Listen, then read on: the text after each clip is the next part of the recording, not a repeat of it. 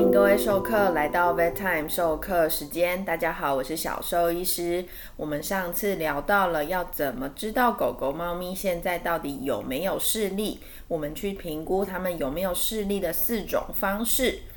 那这一次啊，我们就来看看为什么狗狗、猫咪会失去它们的视觉，以及假如家里的毛小孩真的视力越来越差，甚至是已经看不见，我们要怎么协助他们的日常生活？怎么让毛小孩的日常生活过得更美好哦？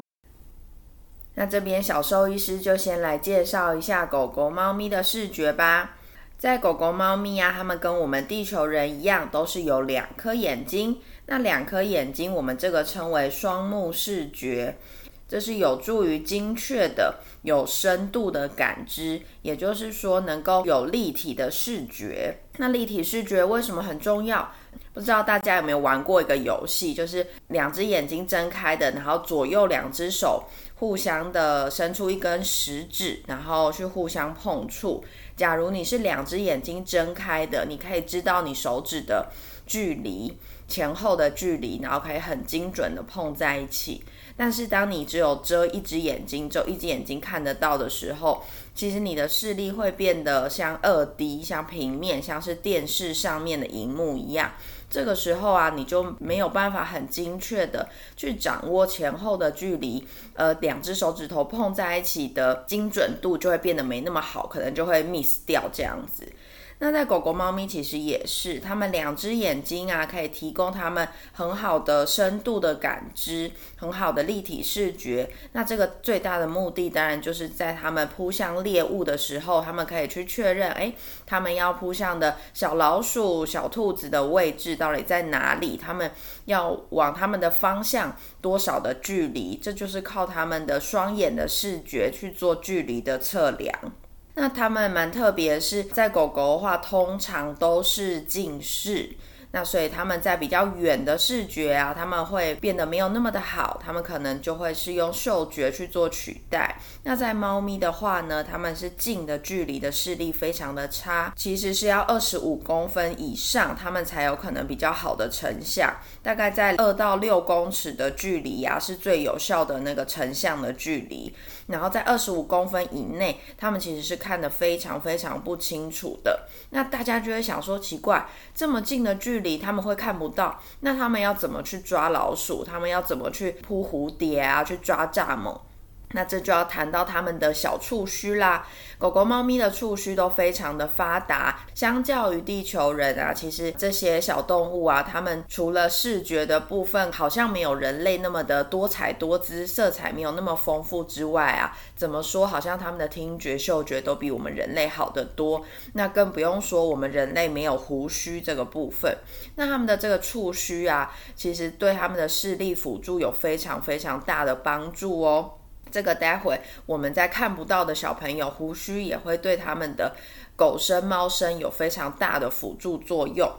因为啊，这个胡须在物体靠近脸部的时候，可以非常快的被侦测到，这个就可以辅助他们在近的距离没有办法好好的看到那个物体有关，所以当猫咪在捕获猎物的时候，已经很近了。猎物已经就在它的嘴巴的附近，但是它看不清楚，它可能爪子已经把猎物压住，已经抓住了，但是它要怎么用嘴巴去把它叼住呢？这个时候，它们的胡须啊是可以被控制的哦，它们的鼻吻部跟脸颊两侧都有胡须，而且这些胡须是可以自行移动的。当猎物接近的时候啊，它们的胡须是会往前移，有点像是去包住它们的猎物，而知道它们的猎物大概在什么位置，然后再一口咬下去，去精准的命中它们要咬的位置。所以其实它们都会有这些辅助的感官去协助它们的视力。这就代表，当这些狗狗、猫咪，我们的毛小孩在丧失视觉的时候，刚开始的确会有一段时间非常的不适应，毕竟还是少了一个很重要的感官。但是在后续，他们可以使用其他的感官去弥补他们视力上的不足，而维持到近乎与往常一样的生活模式哦。我们再来稍微谈一下狗狗、猫咪的视力，还有一个很厉害的地方。就是呢，他们的视野，他们的双目视野还有周边的视野会比我们地球人来的广。我们地球人的眼睛都在同样的平面上，所以我们看的范围左右两边的范围啊，其实大概就一百八十度而已，大概就是一个平视的视野角度。那在猫咪的话呢，它们的脸呢也是比较接近是往前，但是还是有稍微有一些些角度是往两侧的。那这样它们的视野角度啊，又会比我们地球人再更广一点，大概到两百度。在狗狗呢，它们尤其是那些长鼻子的狗狗，它们大部分都是猎犬。他们的视野角度甚至是可以达到两百五十度，那这都大幅提高了他们可以看到猎物的范围，以及他们可以用余光就去发现有什么东西在移动，就可以利用他们很广大的视角，然后去看到快速移动的物体。那在这个部分呢？都会是在视力逐渐丧失的小朋友，都还是可以用那个谨慎的视力去追逐他们的玩具或者是快速移动物体的原因。究竟是哪些原因会让家里的毛小孩失去视力呢？这我们就来看看视力是怎么产生的吧。首先，光线会先打到物体上面，那反射的光线就会进入眼睛，穿透我们透明的角膜、透明的水晶体，直到达到视网膜。视网膜上面会有两种感光细胞可以接收，最后经由神经传递到我们脑袋里头，会才会成像，形成视觉，然后再对这个视觉做出反应。那在狗狗、猫咪，它们的成像方式跟我们地球人是差不多的，差别只是在视网膜上面的感光细胞，跟我们地球人的感光细胞的种类的数量是不太一样的。所以在狗狗、猫咪，它们对颜色的感知没有我们地球人这么的敏锐，但是它们对光线的感知跟我们地球人比，可是比我们强上许多。那我们在形成视力的这整个路径中啊，只要有任何一个途径被破坏，就会让视力丧失。那破坏原因是什么呢？像是假如光线在成像要穿透透明的角膜的时候受到阻碍，像是西施、八哥一些扁鼻子狗狗，因为眼睛比较突出、比较大颗，容易发生干眼症的小朋友。他们的角膜表面可能就会覆盖满满的黑色素以及满满的血管，这些都会阻挡光线进入眼睛。又或者是前面提到的白内障造成水晶体的混浊，也有些小朋友是因为视网膜剥离。当然，眼球里面的肿瘤也会导致视力的丧失，一样会导致结构的破坏，以及光线无法正确的穿透抵达我们应该要抵达的位置。那除了眼睛本身的问题之外，也有些小朋友是因为神经的退化。比如说视网膜的神经退化，又或者是在视神经或者是在脑部里面产生了肿瘤，产生了神经的退化，都有可能让视力受到损伤，都有可能让视觉没有办法走完他们完整的途径，这些都会导致毛小孩看不到东西，或者是觉得他们看不到东西哦。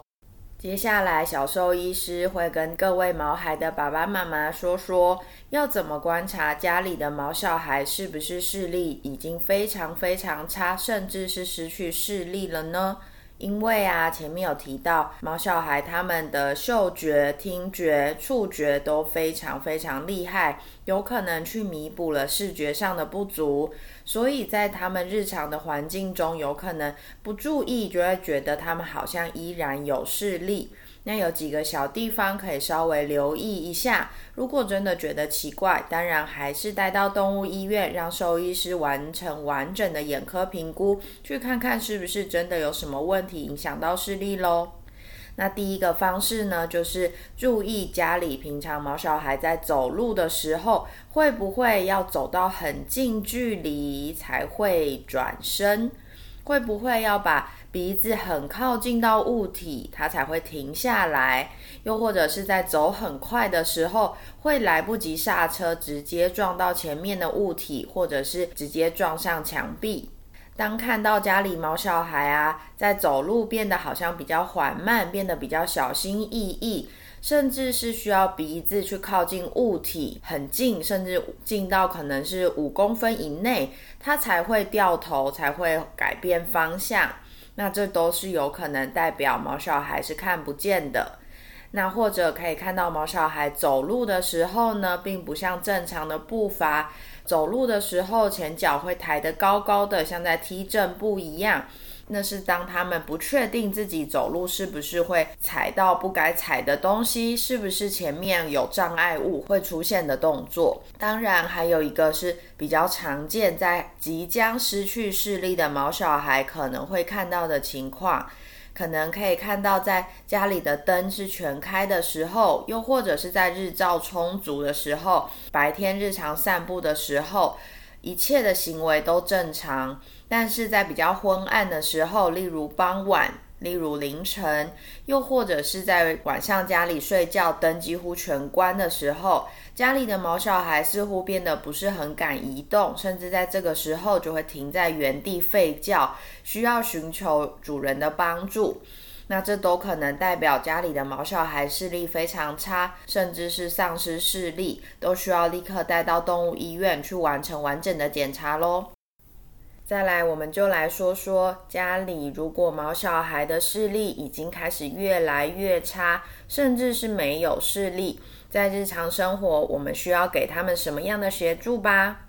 第一个当然是基本的生理需求，一定要让他们获得满足喽。生理需求包含了饮食、饮水、上厕所的位置以及安全感。食物、水盆、上厕所的地方，都是尽可能的不要跟动，让他们在固定的地点能够有固定的食物、固定的饮水。在协助他们到那个位置几次之后，他们都可以凭借他们自己的能力成功的抵达。他们也会知道在哪里可以获得食物，在那个地方他们可以有足够的饮水，在那个地方他们可以大小便。这都是可以让他们生活获得满足以及获得安全感的方式。那还有一个很重要的地方，就是在看不见的毛小孩，他可能不知道有什么样的东西会从哪个方向接近他，因此啊，在碰触毛小孩之前，可以先呼喊他们的名字。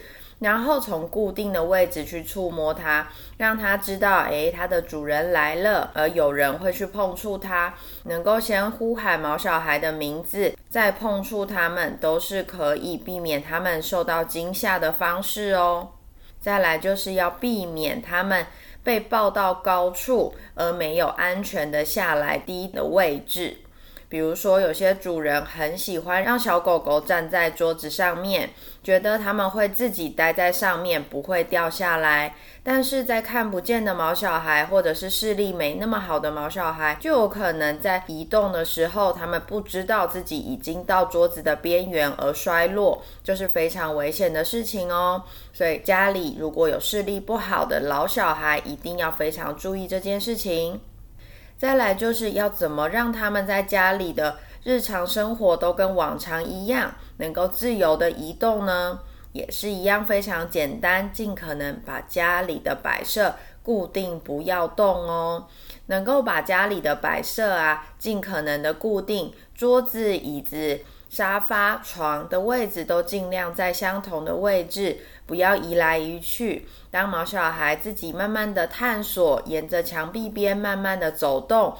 去习惯这个环境之后，其实他们日常生活的移动都是可以跟看得见的时候一模一样，甚至可以跳上沙发，自己跳上床的哦。而出门散步的路径当然也是一样的啦，能够尽可能的。让他们习惯相同的路径，能够习惯平常会经过的斜坡、会走下的楼梯，这些都可以让他们即使一样是失去视力，但是活动却可以依然自如，蹦蹦跳跳的。一般的路人可是根本看不出来你家毛小孩是没有视力的哦。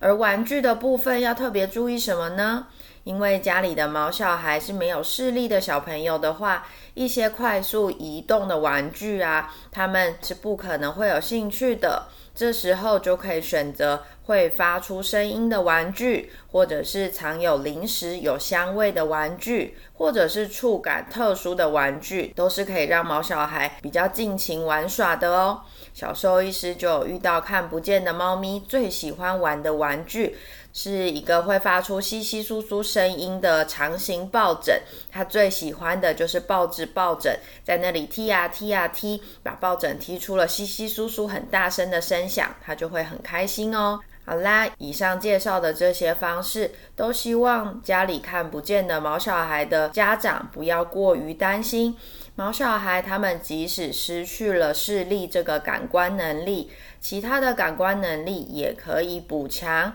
也可以让他们拥有很棒的生活，拥有非常好的生活品质。重点是各位家长的细心与耐心的陪伴，慢慢的协助他们适应新的感官知觉，适应新的生活模式。这样，他们一样可以在接下来的日子与你们一起好好生活，一起好好的体验人生哦。那我们 bedtime 授课时间今天就到这里啦，我们每周三准时相见喽。